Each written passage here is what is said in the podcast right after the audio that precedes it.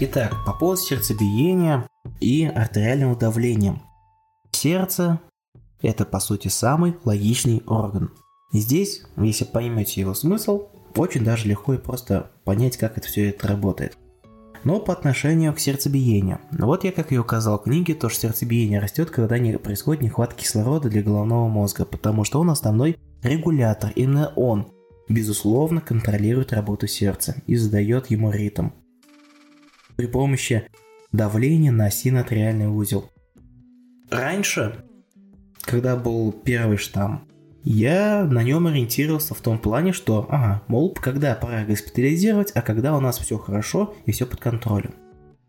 Сейчас бывает так, то, что отсутствует температура, кашель и даже хрипы.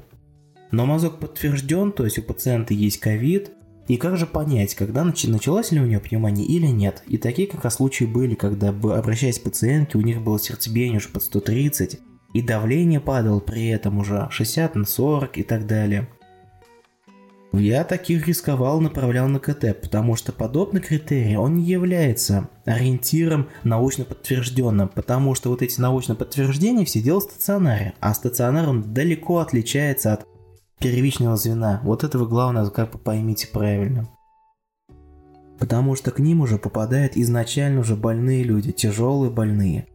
А как же говорить про те там сотни тысяч людей, которые даже не госпитализировались, которым не нужно было госпитализироваться. Как же понять то, что миллион людей, вот они миллион, они заболели и не распространилось? То есть не всегда доверяете тем публикациям, которые выпускаются, причем официально подтвержденным. Всегда ставьте все под вопросом.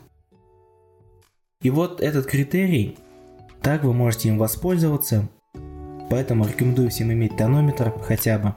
Пользуйтесь.